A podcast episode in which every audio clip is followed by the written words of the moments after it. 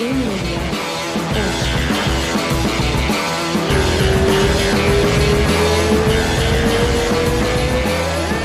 estamos no ar.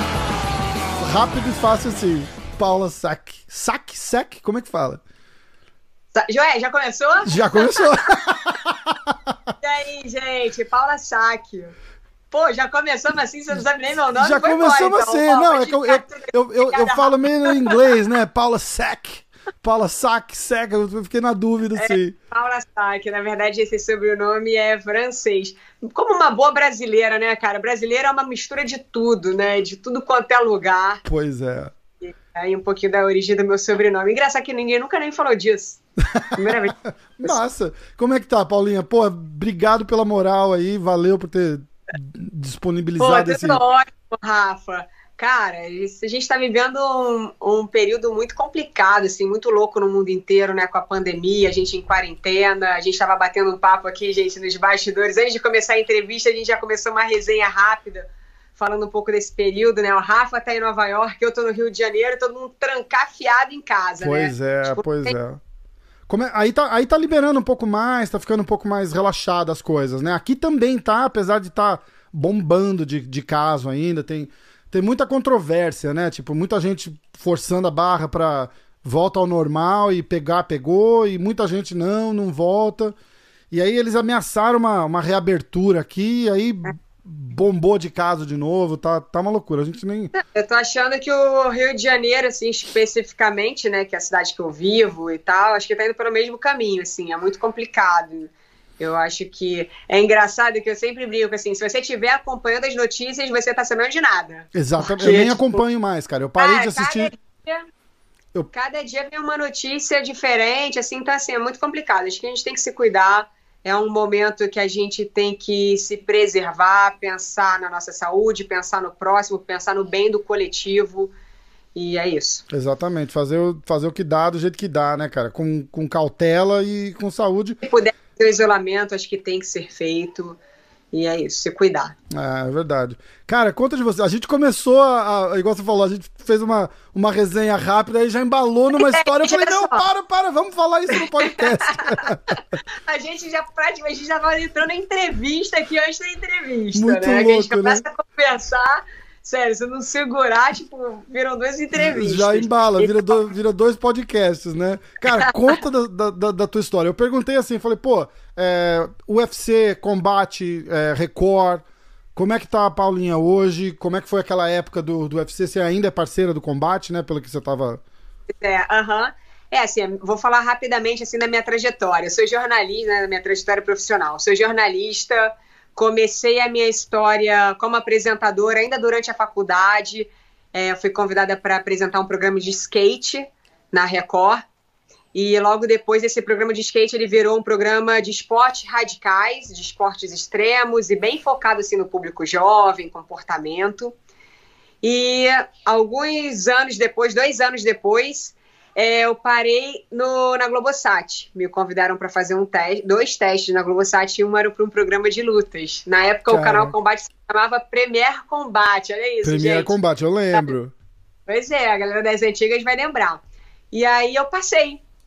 E eu achei muito engraçado que nessa época, né, que eu entrei bem novinha, eu, a- eu achava que eu entendia alguma coisa de luta, tipo, eu assistia o Pride, assim, um Pride ou outro, já tinha feito uma ou outra entrevista com um ídolo do MMA e eu achava que entendia alguma coisa de luta, só que, poxa, eu entrei num mercado completamente novo, super nichado na época, e aí eu realmente tive que mergulhar nesse mundo das lutas, mergulhar no esporte, porque eu falava para uma galera naquele momento que sabia tudo e mais alguma coisa. É, pô, com certeza, com certeza. Ah, fã, de, fã de luta é complicado. Eu sempre falo, cara, eu falo, ó, eu não sou jornalista, não tenho competência pra ser jornalista, não tento fingir que eu sou, e eu também não sou especialista em luta. Eu falei, eu gosto, eu assisto, mas eu também não sou muito técnico, não. Então, tô, mas eu sou xereta, então funciona. E na época que eu entrei, assim, era um outro mercado, era um outro momento do esporte. Assim, eu, eu entrei no mundo das lutas em 2005, então imagina aí quanto eu, eu participei de algumas transições bem importantes e bem marcantes do MMA. Então, nessa época que eu entrei, é, o público era super segmentado, predominantemente masculino, tanto de audiência, inclusive ali no, no meu dia a dia mesmo. A gente via poucas atletas de MMA, poucas mulheres envolvidas assim nesse mercado. E naquele momento ali, a principal bandeira, inclusive, dos jornalistas e de todo mundo que estava envolvido nesse mundo, era ju justamente de desmistificar aquela imagem de violência, aquela né, de violência e de marginalidade que o esporte tinha. O esporte tinha muito preconceito naquele momento. É, tirar acho que aquela, nosso... aquela mentalidade do vale tudo que a gente tinha na cabeça, que a gente sempre chamou de vale tudo, é, né? E não, não vale tudo, nunca foi, né? Então, pois é, é, isso até foi também parte desse processo de mudar a nomenclatura para ajudar nesse trabalho de conscientização. Então, o grande trabalho naquele primeiro momento ali era esse, basicamente, e mostrar todos os valores das artes marciais, né? É, as artes marciais tra trazem tantos valores como respeito, disciplina, é, o esporte altamente inclusivo, um é. passaporte, sem dúvida, para uma vida melhor, então, assim, uma ferramenta né, de inclusão social muito poderosa. Então, assim, o trabalho era muito nessa linha. E foram tantos anos, assim, na luta, de fato, na luta, e eu participei de muitos momentos do esporte. E aí, no é, da minha trajetória, né? Eu fiquei seis anos no canal Combate até receber a proposta do UFC para fazer parte do time. Isso é muito legal, né, né cara? Então vira, eu fui a primeira. Vira um, uma, uma, uma, promoção, assim, né, cara? Um reconhecimento do, do, do, trabalho, né? É, não, foi incrível. E naquela época, né, que eu recebi essa proposta, o UFC ainda não tinha nem planos de vir para o Brasil, ainda foi, foi bem antes do UFC Brasil. E eu fui a primeira jornalista brasileira a fazer parte do UFC. Então, assim, foi incrível. Foi uma grande mudança na minha vida, na minha carreira. Assim, naquele momento, eu tive que me desligar do canal Combate, porque naquela época o Combate tinha contrato com vários outros eventos e eu assinei exclusividade. Então, eu não consegui. Eu tentei, na verdade, conciliar, ficar nos dois e não consegui. Uhum. E aí, eu tive que me desligar do combate para ficar no UFC. E aí, eu, aí mudou completamente meu trabalho. Assim, foi incrível e aí eu já fui numa outra proposta, assim, eu ali no, no Combate eu era apresentadora e repórter, produtora também, é, fazer um pouco de produção, mas aí pro, pro UFC eu já fui meio num formato de produtora, eu resolvia tudo, eu contratava equipe, coordenava, filmava, fazia as pautas, fazia os roteiros, assim, era muita correria, viajava pra caramba. Louco, né, cara? Muito legal. É, aí foi muito trabalho, assim, foram muitas viagens, muito trabalho. Cara, minha história aqui. Cara, eu tô vendo. Você chegou a morar nos Estados Unidos ou você fazia isso do Brasil? Fazia isso do Brasil. Eu ia muito, né? Sim. Eu até ficava, eu brincava, minha, minha ponte aérea era Rio de Janeiro, Las Vegas. Caraca, era né? Ponte aérea, mas eu nunca morei nos Estados Unidos. A minha base sempre foi Rio de Janeiro. Uhum. É a cidade onde eu sempre morei, mas eu viajava assim sem parar. Entendeu? Tinha uma mala já praticamente. Eu sempre tinha uma mala meio montada, sabe? Tipo assim, pra. Ó, vai ter uma viagem já rapidinho montava a mala e tava meio sempre de, viajando. De, meio de última hora, tava sempre pronta para ir sempre pronta. Cara, quando e é que era... rolou aquela, aquele vídeo teu famoso com, com o George St. Pierre fazendo um campeonato de surf na praia, cara? Aquele vídeo é bem antigo, cara. É engraçado que aquele Mas é vídeo é muito bem... louco, né, cara? Muito, muito... legal, né? Então, aquele bem antigo e bem marcante, assim. Todos os fãs de, do, da, das lutas, assim, sempre comentam, né? Volta uhum. e meia comentam, relembram dessa matéria. Na verdade é o seguinte, quando eu entrei no mundo das lutas, entrei no canal Combate, eu trouxe comigo na bagagem uma das minhas maiores paixões, que são os esportes extremos. Eu sou uma praticante de esporte também, faz parte da minha rotina, do meu lifestyle, sou apaixonada e eu levei isso para o meu trabalho. Então, uma das matérias que eu fazia no combate e que levei para o UFC também foram os desafios, que eu sempre convidava os maiores nomes da, das lutas, do MMA mundial, para praticarem o esporte radical junto comigo. Uhum. Então, assim, esporte radical mesmo. Sim. Escalada, é, salto de paraquedas, mergulho ah. em alto mar, corrida de carro, tudo que você possa imaginar já rolou. E era muito divertido. Era uma matéria de entretenimento, Isso. mas que também humanizava os atletas, né? Você sempre, você acabava mostrando, eu acabava mostrando um outro lado daqueles atletas ali que tinham aquela imagem, né, de inabaláveis. É, o cara fazendo uma coisa completamente fora da área de conforto dele, Com... né? Tipo, é. Exatamente. É. Quando você traz a, a diversidade, a velocidade, o perigo, pô, você traz à tona outras sensações, é. outros sentimentos. Então, assim, você traz o medo, você coloca realmente o atleta ali para encarar um desafio real, assim, né? encarar os limites. Então, assim, era bem legal, assim. Eu, cara, acho que quase pouquíssimos escaparam desses desafios, hein? É muito Pou... louco, né? Cara, você já reparou a facilidade que esses caras têm? No, não num, numa escalada tal, mas num surf, por exemplo. Você, você bota um cara, um atleta do nível do George St. Pierre, assim, sei lá, duas, três horinhas na praia, o cara sai de lá surfando já. Você já reparou isso? A, a, facilidade que esses caras têm de pegar quando o cara é atleta profissional de alguma coisa? Cara, mais ou menos, entendeu? Sério? Eu sempre falo. É, você acha que. É, sei lá, assim, pô, esporte de prancha, tudo bem, tem um equilíbrio, claro, uhum. né? Vai ter algum elemento ali do esporte dele. Você viu a matéria do, de surf do São eu, eu vi, eu vi um, eu vi um começo só. Foi horrível. Ainda. Cara, aquele dia ali, sério, naquele momento que eu fiz essa matéria com o Sampierre foi muito engraçado, porque assim, eu não falei muito, eu não dei muito detalhe. Eu falei, ó, oh, vou fazer uma matéria diferente na praia e tal. Quando ele chegou lá era surf, tipo, eu nem avisei antes, entendeu? Assim, eu botei ele, na verdade, não. Torcer pra, pra, que ele saiba nadar, né? Tipo aquelas coisas, já pensou? É, tipo, sabe nadar? Então beleza, vamos E aí, Cara, aquele dia, naquele momento ali, o Samper era o todo-poderoso do UFC. Tipo, ele era o campeão absoluto da categoria. É. E falar, naquele dia ali, eu fui talvez a pessoa que chegou mais perto de tirar o cinturão do Samper e fui eu. Muito bom. Cara, o Samper passou uns perrengues aquele dia, tá estado na matéria. Mas eu falei assim, não, teve um uma onda lá que ele pegou uma onda toda errada numa série gigante que eu falei, meu Deus, cara. Matei eu liberei o cinturão. eu liberei o cinturão da categoria. Caraca. Mas foi tenso, assim. Ali vemos na edição, mas, cara, complicado. Aquele dia foi muito engraçado. Que eu lembro que eu levei para essa matéria, assim, eu sempre coloco alguém muito top do outro esporte. Nesse dia eu levei o Rodrigo Rezende, que é um dos maiores nomes do surf mundial, o brasileiro que já foi considerado o monstro das ondas gigantes, Big Rider, e enfim, falava fala francês também, então ele até falou algumas coisas, deu as instruções em francês para o Sampierre, assim, para não ter como não entender.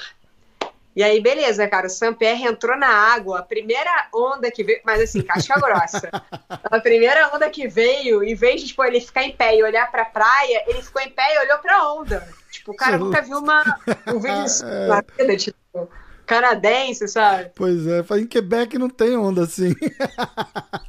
Cara, eu até tenho curiosidade de perguntar, um dia eu vou perguntar pra ele se ele voltou pra praia pra pegar mais alguma onda, duvido. Acho que duvido, cara, duvido, duvido. Já chegou levando um caldaço e, e vamos... É, mas tiveram várias matérias incríveis, já botei o Anderson Silva... É, fazendo mergulho, numa, num rapel também gigantesco, Caraca. Pedro Riso, quem mais? Eric Silva, todos já participaram. Que assim. massa, cara, que massa. Aí é. rolou essa, essa. Aí passou esse, esse tempo do UFC. Você saiu do UFC quando? 2015. Então, é porque é muito louco assim explicar pra galera da luta essas minhas transições. Uhum. Porque assim, eu fui combate, fui pro UFC. E aí, eu dentro do UFC, o UFC virou parceiro do combate, aí eu voltei pro combate pelo UFC. Uhum. Eu fazia as pro UFC, só que eram exibidas no combate, né, que louco? É, legal. E aí depois eu saí, aí depois disso, do UFC Brasil, né, eu voltei pro combate também como uma produtora, e aí ficou tudo misturado, e falando de UFC. Então, na verdade, eu tô, tava sempre no mundo das lutas. Sim, sim. Então, assim, virou, fãs, virou, em vez de, de funcionária, meio que uma prestadora de conteúdos, serviços, vai. O que é? Do primeiro. É. De, desde o UFC, né? Porque o UFC era. É, então, mas assim, é porque assim, para os fãs do esporte é meio complexo explicar isso, porque assim, é uma coisa. É séria, é, é, assim, é uma questão muito mais contratual, porque pra galera que acompanha não faz muita diferença, é. entendeu? Eu tô falando do mesmo assunto da luta e, tô, no final eu tô no mesmo lugar. Tipo assim. Exata, exatamente, né? Eu Só... rodei só mudei, na verdade, de contrato, mas no final eu tava lá no canal Combate. Entendi. Entende? Então assim, não mudou muito. Pra quem acompanha Essa... o esporte, ah, eu já falo só de onde você quiser. É, eu nem eu... danado. O que interessa é o conteúdo. É, e aí eu e também assim, pintaram muitos trabalhos para mim. Por exemplo, eu apresentei o Fight Tonight aqui no Brasil, que era do Bruno Gagliasso, assim, eu apresent... eu tipo, eu fazia parte do evento e eu apresentava ao vivo no canal Combate. Que legal, então, cara. O, uh, como eu estava falando também com você nos bastidores, eu apresentei muitos eventos de jiu-jitsu também. Uh, a Copa Pódio, é, o Grace Pro e a mesma coisa, eu apresentando no evento, como apresentadora do evento, apresentando para o canal Combate. Então, assim. Ah, você vai ter que contar que o Grace Pro você lutou também, vai, conta. Conta Cara, essa história. Essa história, essa história é muito boa. Fala, sério, que eu já comecei a contar isso nem. Eu... Seguinte, e você treina também, né, Rafa? Uhum. Com essa faixa. Eu sou faixa azul, preguiça. É, é, é, o, é o número de stripes que eu tenho. Se você juntar todos, escreve vai treinar mais. Olha, tô na faixa também. Ó, Já cheguei. Pô, cheguei. que massa. E a minha história na, no jiu-jitsu foi bem particular, assim, porque eu sou, como eu falei, né, apesar de fazer tantos esportes, é, a luta, na verdade, foi o último esporte que eu me envolvi, curiosamente. Eu acho que até pelo fato de trabalhar, estar naquele dia a dia, eu acabei, sei lá, não querendo misturar, não sei, não queria entrar em nenhuma equipe, levantar a bandeira de ninguém, e depois e até que isso, até que teve um momento que eu não lembro se foi 2014, acho por aí, 2014, talvez 2014, que me convidaram para fazer, para apresentar um evento de jiu-jitsu. Hum. É um grande evento que foi a Copa Pódio. Depois eu apresentei o evento da Kira também, apresentei algumas edições dos dois. E aí, quando eu apresentei esse evento de jiu-jitsu, né, o mercado começou a aquecer, eu entendi que o público era diferente, a audiência era diferente, e eu vi que eu tinha que treinar. Porque, assim, jiu-jitsu é outro esporte, é. Só, só vê a luta quem treina, de fato. O MMA não, o MMA é auto-explicativo, pô. Você liga a televisão, pega a luta na metade, tu tá entendendo. Normalmente, é. assim, né? Tá mais arrebentado é que tá perdendo normalmente assim, não é uma regra assim tipo, você consegue entender, né? O jiu-jitsu não, o jiu-jitsu e é uma outra galera, é outro tudo. Então eu saí desse evento, já fui direto para academia treinar, até pelo meu trabalho e me apaixonei, cara. Jiu-jitsu é um esporte incrível, é, faz parte do meu dia a dia. É, foi muito, muito bacana assim, esse meu envolvimento com, com a arte suave. E a Kira, que é uma grande amiga, assim, uma das minhas melhores amigas, também me chamou para apresentar o evento dela, né? Quando ela criou, que era um, um sonho muito antigo dela, o Gracie Pro. Uhum. E aí, sabia que eu tava treinando, ela falou assim, poxa, já que você tá treinando, por que você não apresenta num luta também? Por que você Caraca, não faz uma luta? É muito louco. É branca. A Kira que me botou nessa. Não, e a, eu e a Kira, cara, a gente é muito amiga, assim, aquela que eu sempre dei as ideias mais loucas e a Kira sempre topou tudo, sabe? Então a gente tem uma relação muito assim. A Kira, falei... pelo jeito, gosta de, de, chamar os outros para competir, né? Porque o Hyron fala a mesma coisa. O Hyron falou assim, pô, é a primeira vez que eu fui competir, a Kira me ligou e fez, ó, é, daqui duas semanas se prepara que você vai competir. E, e ele falou, como assim, aonde? Ela falou, não, na hora que chegar a hora eu te aviso. Ele foi, ah, eu não sabia. É, aí disse que ele se escondeu, ele não foi, ele, ele, ele sumiu e aí descobriu que não era verdade. Ela não tinha escrito ele, ela só queria ver a reação dele quando sabia que ia competir, sabe? Mas veio da Kira também. Era engraçado você falar isso, porque ela. Mas eles todos são assim, né, cara? O, porra, o pessoal fala assim: não, já vai competir, vai competir. Eu falo, cara, eu tô com 40 anos, eu não quero competir.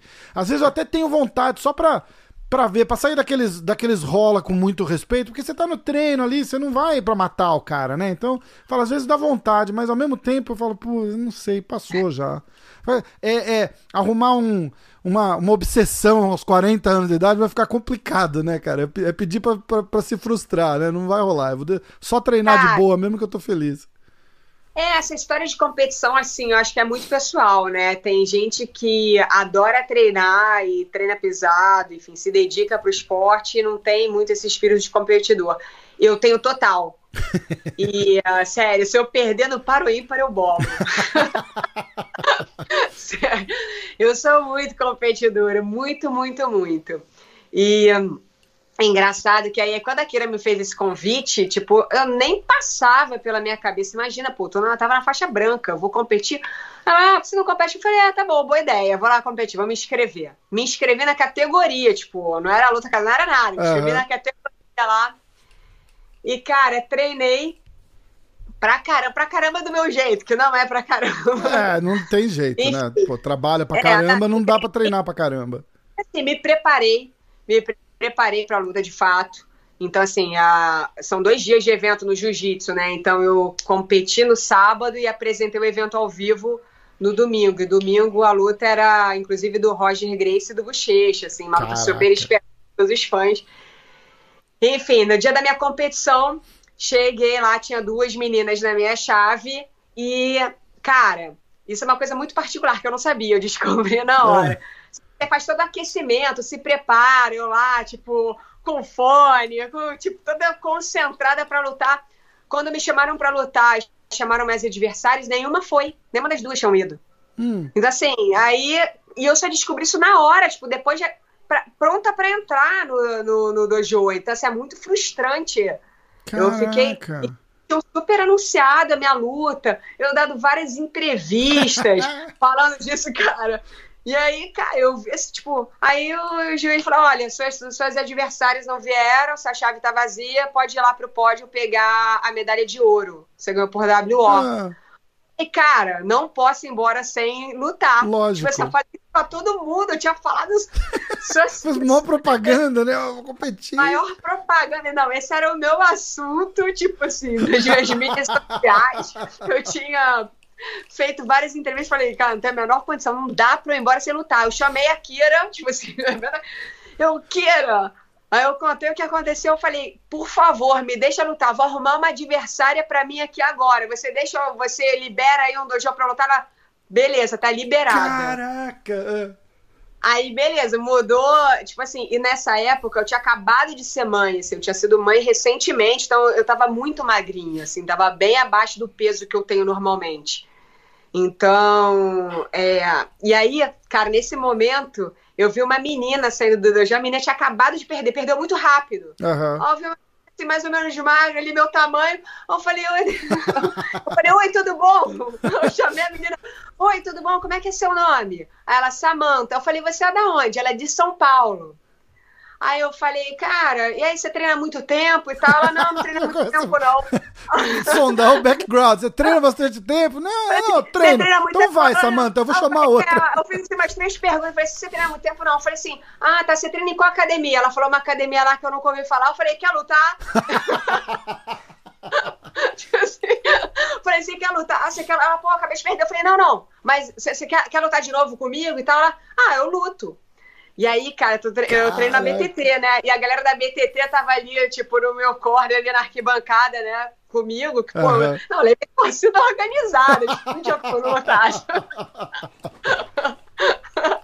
Sério. Muito louco. E aí, cara, eu chamei a menina pra lutar e a galera da BTT falou assim, cara, Paula, não luta, a menina é muito maior do que você, muito mais pesada. Tipo assim, ela tinha 7, 8, 7, 8 quilos a mais do que eu ah. e era 10 anos mais nova, assim, uma luta que Caraca. nunca aconteceu. Ah. Eu falei, não, tô muito preparada, tô me sentindo bem, tô sentindo que eu vou ganhar.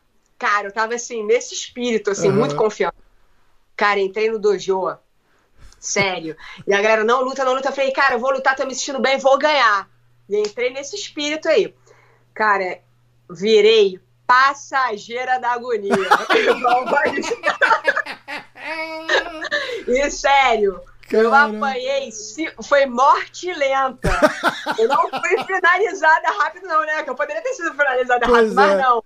Fiquei sofrendo cinco minutos. Caraca, que é. Gente, faixa branca é bem simples também. É tipo MMA, é autoexplicativo. Não tem técnica, é porrada. Vai assim, é foda, né? Cara, e aí, o que que acontece? Oito. Hoje eu aprendi, tá? O que que faz a experiência, né? Oito quilos é muita diferença. Pô, é duas categorias tipo, de peso, praticamente, quilos, né? Oito quilos sem técnica com porrada é óbvio que tinha tudo pra dar ruim pra mim. Só eu que achei que pudesse dar bom, né? Só eu. E aprendi isso da pior forma. E só não te finalizou porque ela não sabia, né? Tipo, Provavelmente. Não aprendeu essa parte. Pô, pô. Aí, eu vou ficar aqui só amassando cara, ela mesmo que eu ganhe. Aí, é engraçado, assim, que eu descobri muito do meu espírito de competidor aí, assim, que eu... Não, e é engraçado que, assim, no meio da luta, cara, tipo assim, foi sinistro, assim, cinco minutos lá, eu sofrendo, e aí no meio da luta eu só escuto assim, Paula, calma, respira, você tá ganhando. Rafa, eu tava ganhando, até o meio da luta eu tava ganhando, nem eu sei como, pra eu tava sobrevivendo na luta, tipo, eu nem sabia o que, que eu tinha feito pra estar tá ganhando, eu tava tá ganhando, ganhando vantagem, né? experiência. Cara, mas assim, E aí, enfim, foi essa é minha história. Eu estreiei com derrota. E aí, enfim, depois eu perdi, sumia. Eu tava postando tudo play by play. Cara, perdia, desaparecia. Não Ai, caraca. E a galera, e aí, como é que foi a luta? Aí que eu, luta? enfim, não teve respondi... luta. Não, é, no dia seguinte eu peguei e respondi, falei, ó, oh, gente, é, há tantos anos trabalhando, é sério, há tantos anos trabalhando com esporte, uma coisa eu aprendi, assim, no esporte não existe derrota, ou você ganha ou você aprende. Só que eu não engolia. E aí eu aprendi, eu aprendi, só que assim, eu não esqueci. Quem que apanha não esquece. Um ano depois a Kira fez um outro Grace Pro, e eu falei, Kira, quero, vou apresentar e eu quero lutar de novo. É. Só que eu quero uma luta casada. Você libera? Ela, beleza. E aí eu fui atrás da minha adversária no Instagram. Daquela mesma menina? A minha... Oh, claro, pô. Eu fui atrás da mesma menina, claro. Obse... Stalker total, né? Hã? um ano depois Não, ela sério, falou, achei a menina no Instagram. Aí eu falei, e aí, tudo bem? Como é que você tá? Eu falei, ó, é, na faixa branca ainda. Eu falei, pô, você tem qual faixa? Lá na branca. Eu falei, cara, não muda de faixa, vamos lutar? aí eu falei assim, vamos, você me dá a revanche? Ela, ah, te dou, beleza. Eu falei, ó, então vamos fazer o seguinte, vamos fazer um cat weight. Tipo, eu tava com 50 quilos já. Eu falei assim, ó, eu subo 4, você desce 4, beleza? Ela fala, cara, eu não consigo descer peso, eu não consigo descer meu peso. Eu falei, então não tem problema não, eu vou subir o peso. Eu vou subir 8. eu falando, sério, Rafa. Caraca, bicho. O peso, cara. É sinistra a minha história, cara. Você botou subi o 8 peso aí- quilos pra lutar com ela? Subia. Caraca. Mas assim, na verdade é o seguinte, gente, eu subi também porque assim, eu tava muito. Na minha primeira luta, eu tava muito. Eu tava abaixo do meu peso real. Acho que pela maternidade também tudo mais. Então, assim, eu já voltei um pouco do meu, meu peso e comecei a suplementar e treinar pra essa revanche. Tipo, isso que eu sou faixa branca, faixa branca. Cara. Enfim, treinei pra caramba. No final das contas, a menina me enrolou. Ela virou uma grande amiga minha no final Ah. da história. E aí eu vi que ela tava meio começando. E ela promoveu super a revanche comigo, pra caramba, assim, promoveu pra caramba a revanche. E eu treinando assim. Ela te conhecia a primeira vez que vocês lutaram? Ela sabia quem você era ou não? Ficou sabendo lá, eu acho, não sei. Ah, tá. E- E aí eu lembro que eu falava com ela no telefone, e aí, tá tudo certo, Samanta? Ela, pô, não tô treinando muito não. Eu falei, eu também não. Cara, eu não saía da academia. Falei, Ai, eu também tô caralho. treinando muito. Eu não sei, até, ó, a menina é guardeira. Ah, Até aula de judô particular eu fui fazer. tipo, eu focada Obsessão total, né, cara? Hã? Obsessão, nossa. Não, Ah, Aí a menina assim, ah, não sei se essa data pra- dá pra mim. Eu falei, olha só, se você não tiver lugar pra ficar no Rio de Janeiro, que ela era de São Paulo, falei, se você não tiver lugar, você fica na minha casa. Você, fica, você é minha convidada. Você não precisa pagar a inscrição, ó, você é minha convidada, você fica na minha casa. Tipo, eu assim, tipo, cerca- é, vou te mandar buscar mas aí se você não pra- conseguir vir, né? Não, eu, eu ia buscar, menino. e aí, no final das contas, acabou que essa revanche não rolou. Ela Tá. não veio pro Rio, é. E eu acabei que eu entrei na minha categoria e ganhei, e foi ótimo. Ganhou? Ganhei. Pô, Pô, claro. aê! Pô, eu tava mó ansioso aqui pra saber como é que foi a revanche. Pois é, e a revanche não rolou, aproveitando seu podcast, Samanta, ainda tô esperando a revanche aí. Só que agora tá na faixa azul. Cara, Pô, a Samanta deve estar na faixa azul também já, né, cara? Espero que sim, espero que sim. Vamos, vamos, Agora vamos é desenrolar essa revanche aí então, ó. Samanta, Ah, pô. foi super especial pra mim, assim, que há tantos anos trabalhando com esportes e vivendo nesses bastidores, é muito interessante pra mim também me colocar nessa posição de atleta, sabe? Então, assim, sentir um pouco dessa adrenalina, dessa experiência, fazer essa inversão de papéis também, é, até pro meu trabalho. Sou uma contadora de histórias, né, Rafa? Então, assim, pra mim também é, é uma experiência, assim, que me, me agrega bastante, assim, me agregou bastante. Agora, real, eu sou competidora, já tô pensando na próxima. Tava até falando disso essa semana. Que massa, cara. Que Tô massa. Muito legal. Aí E você foi... sabe, né? Oi? Tem que conversar com a Kira. Quando você conversar com a Kira, ela te arruma uma Vai- competição. é, Kira vou arrumar, um- vou arrumar alguma coisa por aqui. Não, mas eu tô, mas eu tô organizando já. Eu já tava. É que, é que agora com essa, com essa pandemia maluca aqui, meio que parou. Mas eu tinha falado, esse ano eu vou. Eu ia, eu ia querer competir pra, só pra ver como é que é uma vez, sabe? Assim, falei, eu ia fazer, mas agora. Agora a gente nem sabe se vai, se vai rolar nada, né? Então tem que ficar na. E eu, porra, eu, não, e eu não treino. Cara, eu treinei com o, com o Robson, irmão do Renzo, uh, antes de ontem. E, mas eu não tinha treinado. Fazia mais de mês que eu não treinava. Tinha um amigo meu, faixa roxa, que tava vindo aqui em casa. Eu tenho, um, eu tenho uns tatame na garagem lá. E, e, a gente fez uns treinos. Peguei ele pra caramba e ele parou de vir. Acho que ele ficou meio chateado. Aí eu perdi meu parceiro de treino. Agora a gente tá. tô tentando voltar devagarzinho e tal. Cara, mas é. Mas dá uma. Dá, dá uma assustada assim ainda, sabe? Nova York tá, tá, tá pegando fogo com esse negócio de, de corona e tal, então fica meio, meio cismado. Então... aqui eu tô parada total, assim. É.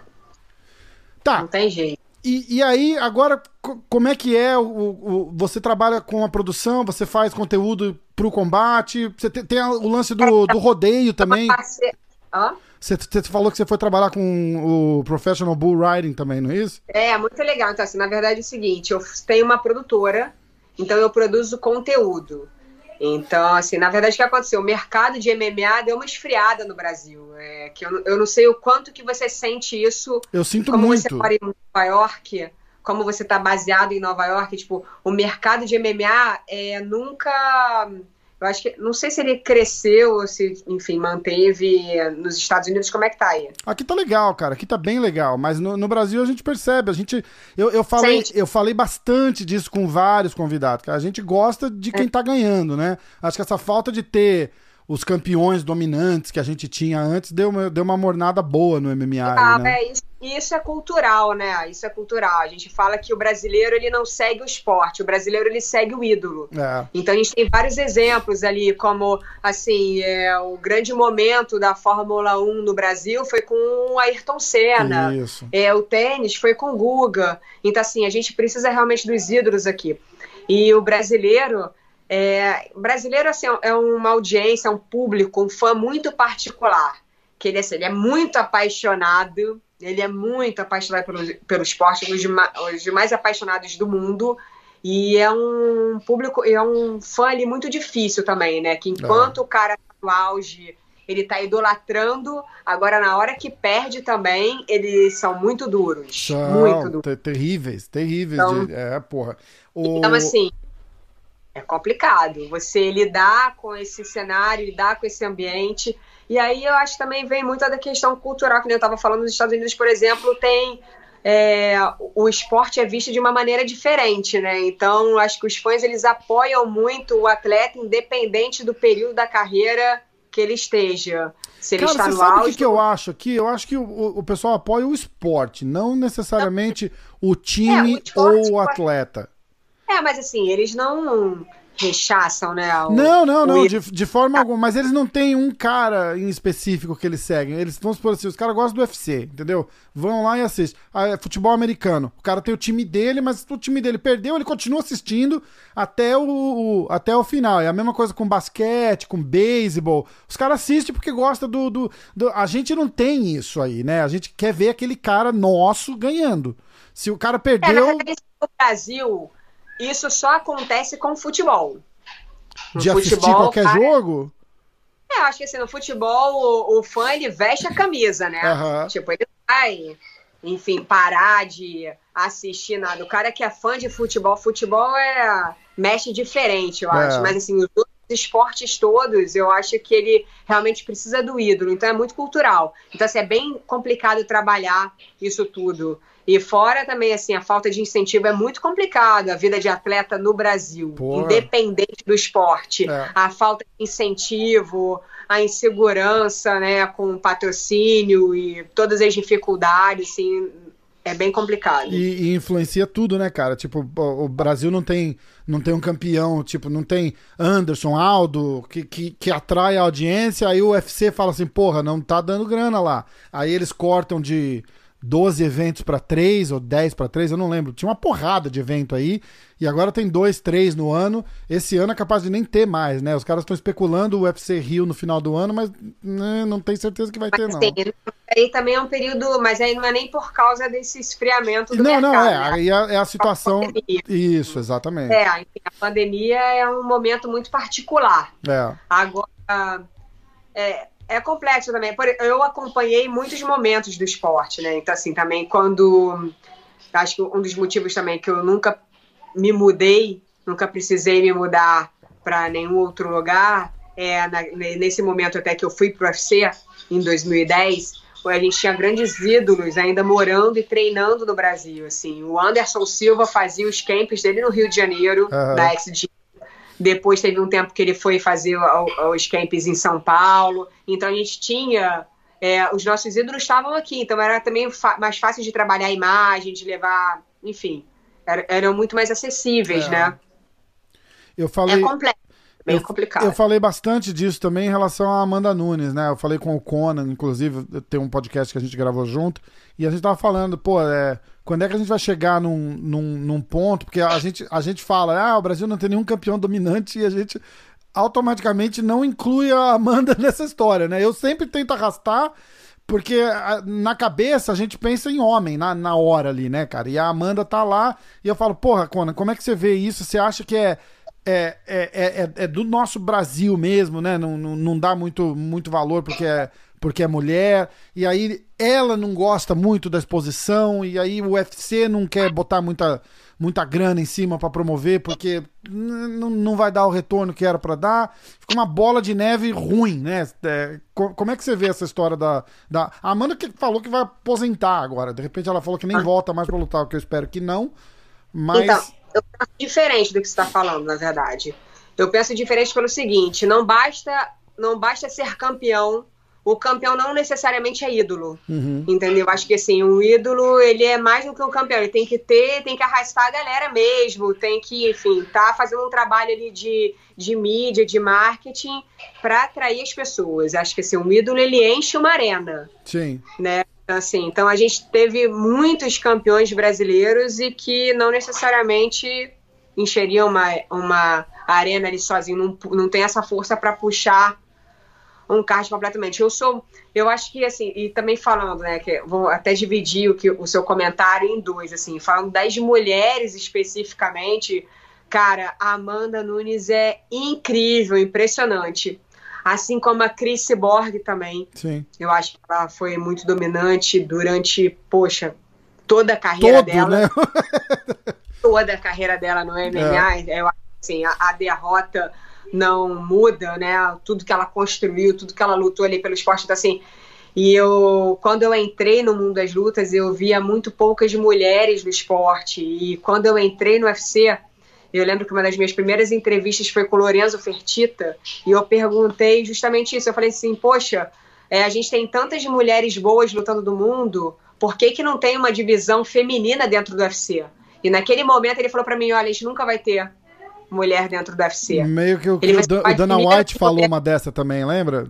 Tipo, é, só é, quem morto. me falou isso foi o Lorenzo. Uhum. É, acho que o discurso era alinhado, era, né? Exato, exato. Discurso. Então, assim, é, foi até um pouquinho antes de eu entrar no UFC, essa entrevista. E aí, é, ele falou para mim que ele admirava as mulheres, ele, assim, ele é super respeitoso, enfim, super...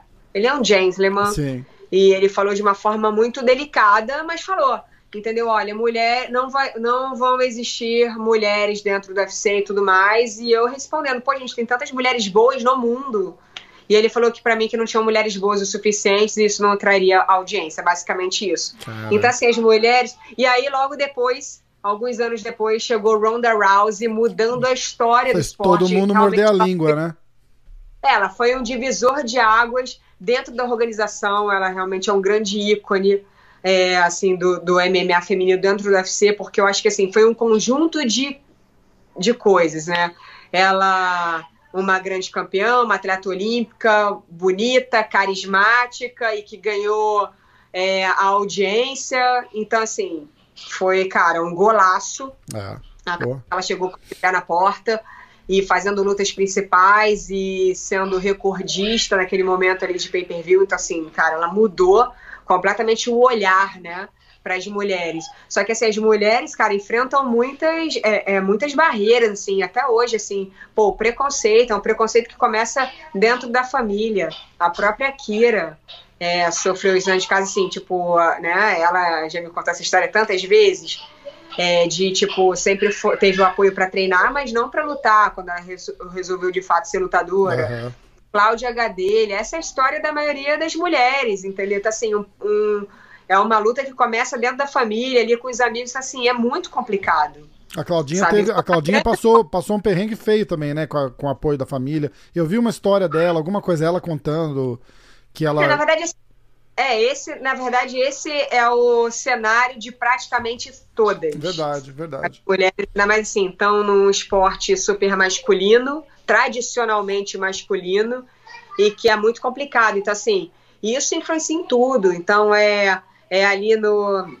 Começa, a, a, né, começa dentro da família, depois com os patrocinadores, aí também tem a questão, até no jiu-jitsu também, que a gente fala muito da bolsa, né? Por que, que a bolsa é diferente é, para os homens e para as mulheres, essa também é uma briga das mulheres, então assim, é muito complexo. É, é verdade, é verdade. É. É verdade. E o MMA feminino cresceu muito, igual você falou pela, pela Honda, e, e mas agora, agora falta. Eu, eu, eu concordo 100% com o que você falou, que o campeão não necessariamente é, é o ídolo do, do, do, povo, né? Porque o cara, ele precisa ter aquele carisma, aquela vontade de, de, de, de querer agradar, e eu acho que. E não é nem só questão de carisma, assim, que muitos têm. Só que assim, também tem que trabalhar, tem que ter um, tem que ter um respaldo, ele tem que ter uma equipe por trás? Então tem que trabalhar o marketing, tem que trabalhar a imagem do atleta, porque assim, muitos, eu acho que todo mundo pode ser trabalhado e todos têm características muito bacanas, assim.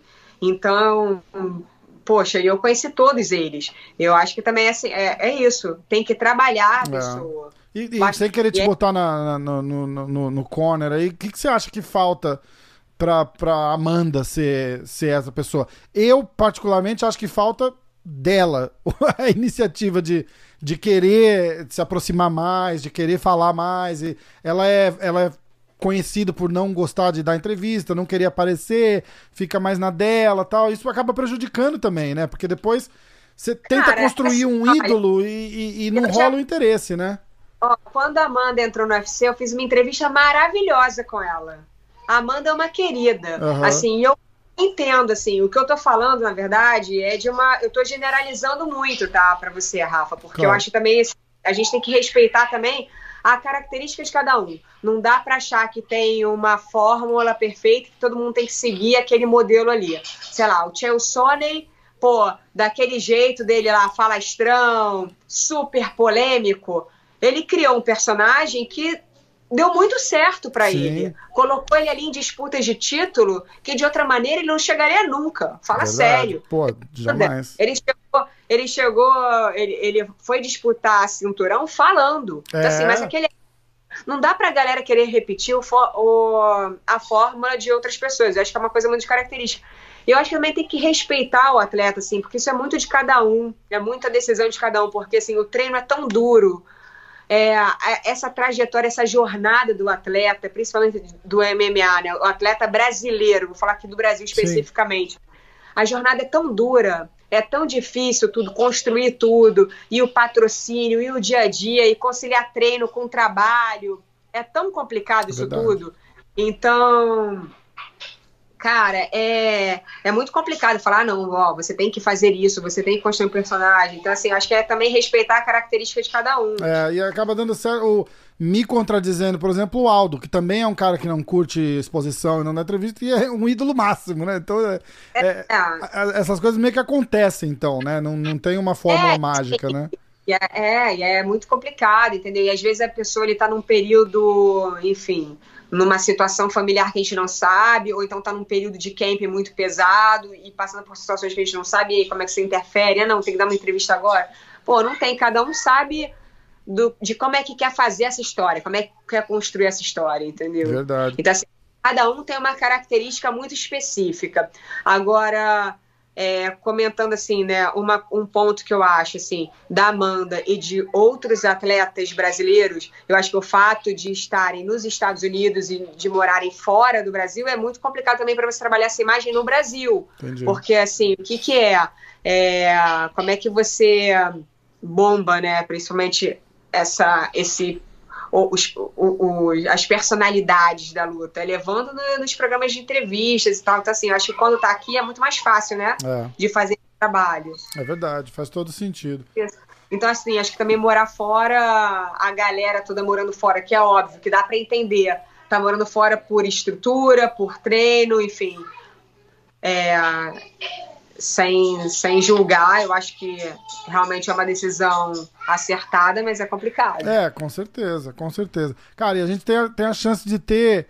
É, pô, agora menos, porque o Durinho acabou. Tá, o Durinho testou positivo, não vai lutar sábado, né? A gente tá gravando isso aqui dia 8 de julho. Eu vou colocar no ar, sem ser essa próxima semana, na outra. Antes do UFC do dia 25, que luta é, Verdun, luta o Alex Oliveira, o Minotouro contra o Shogun e o, e o Robert Whittaker contra o Darren Till. Então esse, esse, esse episódio vai no ar antes daquele, daquele evento. Provavelmente na sexta-feira antes. Aí eu quero, eu quero que você faça os seus pics pra gente. Pra gente. Pra gente. Antes da gente encerrar. Mas, cara, a gente tem uma chance de ter o Aldo luta agora esse fim de semana, pelo, pelo cinturão. Ia ter o Durinho. Aí tem o Daiko, Deus da Guerra, que vai disputar o, o cinturão. A gente corre. Tem a, a, grande possibilidade de acabar o ano aí, de repente, até se o Durinho lutar de novo com quatro campeões, né, cara? E aí com a Amanda, cinco. Já pensou? Muda tudo. O ano que vem você vai estar. Tá, você vai estar tá contratando gente, vamos fazer conteúdo. Paula, Paula Sack Corporation.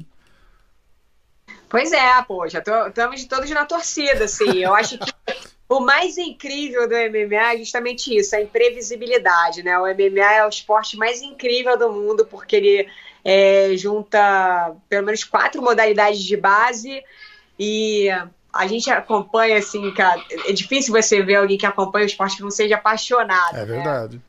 Gente é muito empolgante e é, tudo pode acontecer. Né? Então, mas assim, a gente tem grandes nomes.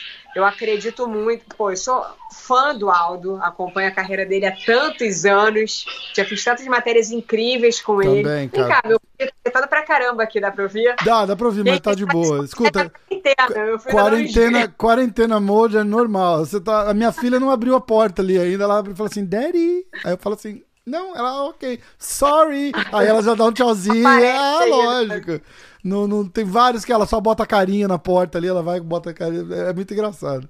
Sem, sem, sem ah. crise. Vamos nessa.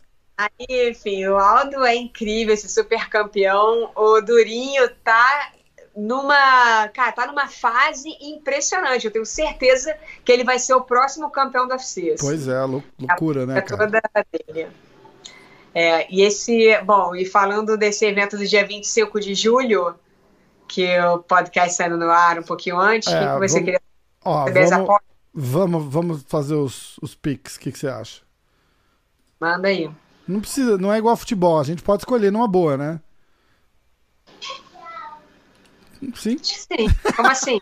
Como é que é o futebol? Eu nem sei como não, é que era futebol. Tem gente que não gosta, né? Tem, tem cara que não gosta. tem cara que não gosta de falar o time ou o atleta fala, não, não vou, não vou, não vou escolher, não vou escolher não, porque Não, assim, entre brasileiros assim é complicado, até porque ah. eu tipo conheço o Minotouro e o Shogun há muitos anos, acompanho a trajetória deles e cara, eu sou fã do esporte também. Sou fã dos dois. Inclusive, pô, a primeira luta do Minotouro e do Shogun no Pride Nossa, foi uma luta épica, uma das isso? lutas, das minhas lutas preferidas, com certeza, de muitos fãs do MMA pelo mundo. A segunda luta, o segundo combate que eles fizeram, que já foi no UFC, foi uma decisão super polêmica Verdade. na época, né? Foi uma luta que terminou por decisão dividida e que o Shogun levou a vitória e muita gente naquele momento também viu a vitória do Minotouro, assim. Na verdade, aquela luta foi muito difícil de julgar. É. Ninguém queria ninguém queria estar na posição do árbitro verdade, naquele combate. Verdade. E essa terceira luta vai ser muito especial, essa trilogia, até porque o Minotouro já anunciou a aposentadoria. Uhum. Então, assim, a última luta da carreira do Minotouro, que está completando 19 anos de carreira. Então, assim, vai ser uma luta ali muito especial, muito emocionante. Você fez uma live com o Minotouro, né? Tem, tem, tá Sim. disponível ainda ou acabou? Você deixou só 24 Não, horas? Tá, ah, tá no Instagram do Minotouro. Ah, tá no Instagram dele a live? É, é que na verdade é o seguinte, ele tá comemorando 19 anos de carreira.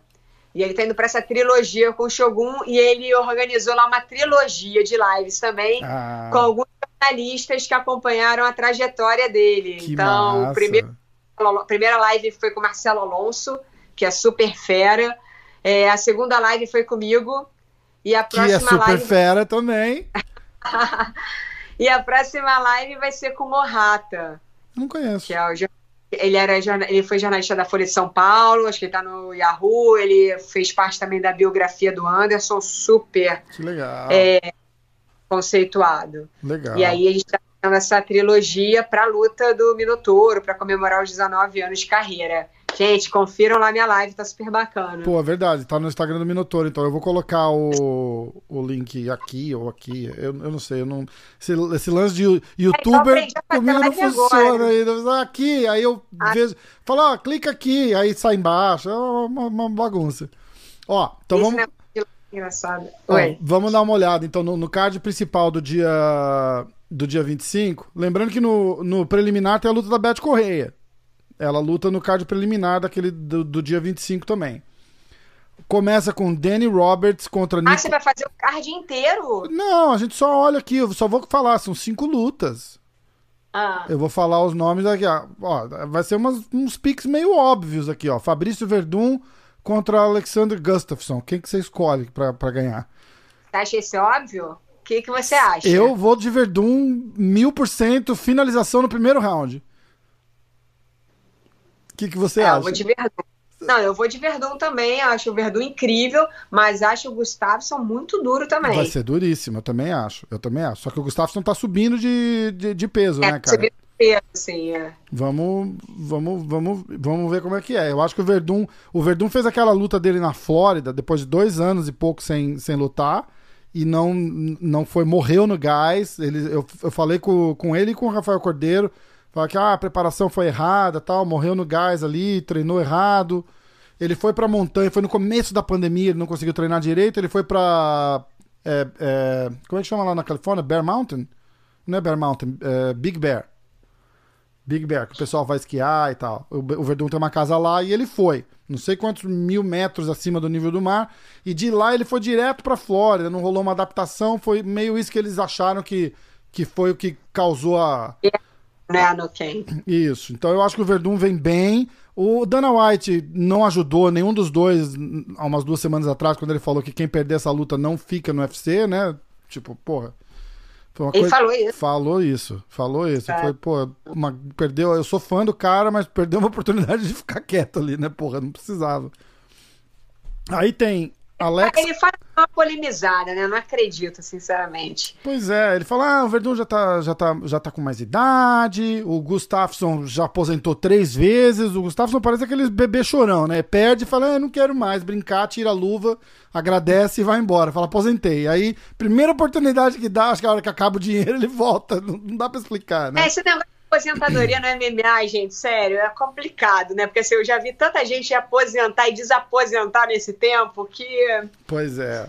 A luta do, do, do Minotauro, do Minotouro Minotouro. contra o, o Shogun. O que, que você acha? Sabe, eu, eu acho o seguinte, eu acho que ali os dois aposentam depois da luta. O Minotouro já anunciou a aposentadoria e eu acho que o, o Shogun, né? Eu falo Shogun porque eles falam Shogun, que é o Shogun. Eu acho que o Shogun aposenta também, depois dessa luta. Independente de derrota ou vitória, eu acho que ele vai, vai ser o, o- o momento certo pra ele. Ele já falou também, né, cara? Ele tá, tá meio sem, sem vontade, tá cumprindo contrato tal, então ele tá. Já fez demais pelo esporte também, né, cara? Não dá pra, não dá pra reclamar, né? São dois ídolos do MMA e eu acho que. hum, Eu, enfim, eu até comentei isso na live do Minutor, assim, uma coisa muito curiosa do esporte. Eu, eu acho essa questão da aposentadoria a primeira coisa. Acho que essa questão da aposentadoria é muito particular. Eu acho que, de fato, quem decide o momento de se aposentar, independente, assim, ou de idade, de qualquer coisa, é o atleta. E que eu trouxe até na, na live né, do, do Minutor, que eu vou repetir aqui para você, é uma coisa muito curiosa do, do MMA, especificamente. É como é que, apesar de ser um esporte de combate tão contundente, né, que volta e meia os atletas estão lesionados e tudo mais, é um esporte que proporciona vida longa dentro do ringue e dentro do octógono. Então a gente viu grandes nomes é, do MMA lutarem com mais de 45, 47 anos. Sim. O Dan Severn, que fez a última luta dele com mais de 50 anos, É. se aposentando com vitória. Teve o Dan Henderson também, que lutou, sei lá, até os 46 anos. O Randy É, o Couture. Randy Couture, que se aposentou com 47 anos, É. enfrentando a batida. Pois Pô, é. depois no campeão. Então, assim, é, é muito curioso isso, né? Como é que outros esportes aposentam os atletas na faixa de 30 e poucos anos e o MMA tem essa vida Verdade. longa. Cara, é, jogador de futebol, 35, o cara tá, tá velho já, né? Os caras falam, ah, já, já tá. Futebol, enfim, tênis, vários outros É, esportes. Verdade. E o MMA não, o MMA a galera segue lutando em alto rendimento, claro, né? Tipo assim, seu corpo vai perdendo velocidade, mas ele também tem a experiência. Então, a gente também já viu muitos combates assim, né? Quando era um lutador muito mais experiente contra, de repente, o ímpeto e a velocidade de um novato. Aham. Tudo pode acontecer, isso que é o incrível do esporte. É verdade, é imprevisível demais. E É, assim, acho que também é uma grande dificuldade para esses atletas, assim, também, que é uma coisa, assim, que me deixa muito curiosa, assim, como manter o treino em alto rendimento e a motivação, né, sempre, para estar pois é. Os melhores do mundo e no UFC, que é onde todos querem chegar, não é, não é nem um pouco fácil, né? É verdade. É o que eu falo do, do Aldo. O topo. É, eu falo isso do Aldo, cara. Que a galera fala, o que, que aconteceu com o Aldo, né? Eu falo, ah, cara, eu acho que o Aldo perdeu o tesão. Ah, acho que depois daquela derrota dele pro, pro McGregor, ele, ele tentou batalhar uma revanche, porque aquilo foi um. Porra, 30 segundos não é uma luta, né, cara? Foi um, lapso. Pegou ali. Quem, o, o, o Joe Rogan tem uma, uma frase que ele, que ele fala que é sensacional. Ele fala assim: é, o MMA é tão imprevisível, tão imprevisível, que se você faz um zig e tinha que ter feito um zag, a luta acaba. Não, não, não, não tem essa. Pode ter o preparo que for, entendeu? E, e, e é isso que a gente gosta. Você tem o teu favorito, mas tudo pode acontecer, né, cara? E aquela luta do Aldo com, com o McGregor, eu acho que, que foi muito disso. E o Aldo, pô, com uma raiva do cara, né, cara? Deixou, deixou ficar cego ali e tentou batalhar uma revanche. Não rolou. Eu acho que ele meio que se desiludiu um pouco depois, depois daquilo lá, sabe? Falou, ah, per- perdeu a, perdeu a graça um pouco pra ele. E eu tava apostando tanto nessa luta dele com o Cerrudo em São Paulo que eu falei, cara, é, é a chance do, do Aldo, né, cara? A gente vai ver o Aldo voltar, pô, vai estar vai tá motivado, vai estar animado, a chance dele é ótima e vai lutar em casa. E aí perderam, pô, eu tô felizão que deram, a, que deram a, a, a oportunidade de novo contra o, contra o, contra o Peter. Que eu, eu acho uma luta muito mais dura pro Aldo do que o, o próprio Cerrudo, mas a oportunidade tá ali agora. Vamos, vamos, vamos Pois torcer é, pra dar e uma certo. disputa, e uma disputa mais do que merecida pela trajetória do Aldo. Eu Com acho que o Aldo certeza. merecia muito ter tido essa revanche, né, também. Com certeza, com certeza. comentou, e ele tem uma trajetória brilhante, assim, de vitórias, a história dele de vida é incrível, o Aldo é um grande campeão. É verdade. Paulinha, vamos nessa? Vou deixar você ir também, tá com um filho pequeno aí, eu já tomei um tempão seu. Meu filho destruindo a casa, né, tipo aqui. Gente, o é, importante é que o estúdio aí atrás tá legal. Não, não, o 7 o sete está de pé. O 7 está de pé. Cara, criança na quarentena é selvagem. É complicado. Rafa, foi muito legal bater esse papo com você. Obrigada pelo convite, adorei. Obrigado e você, é pô. isso. Vamos mantendo contato, então, de repente, daqui a um tempo a gente faz um outro, fechou? Fechou. Então, beleza. Ó, sucesso pra você e valeu pra toda a galera que tá assistindo e escutando a gente também. Valeu. Até as próximas. Beijo. Beijo, Paulinha, obrigado.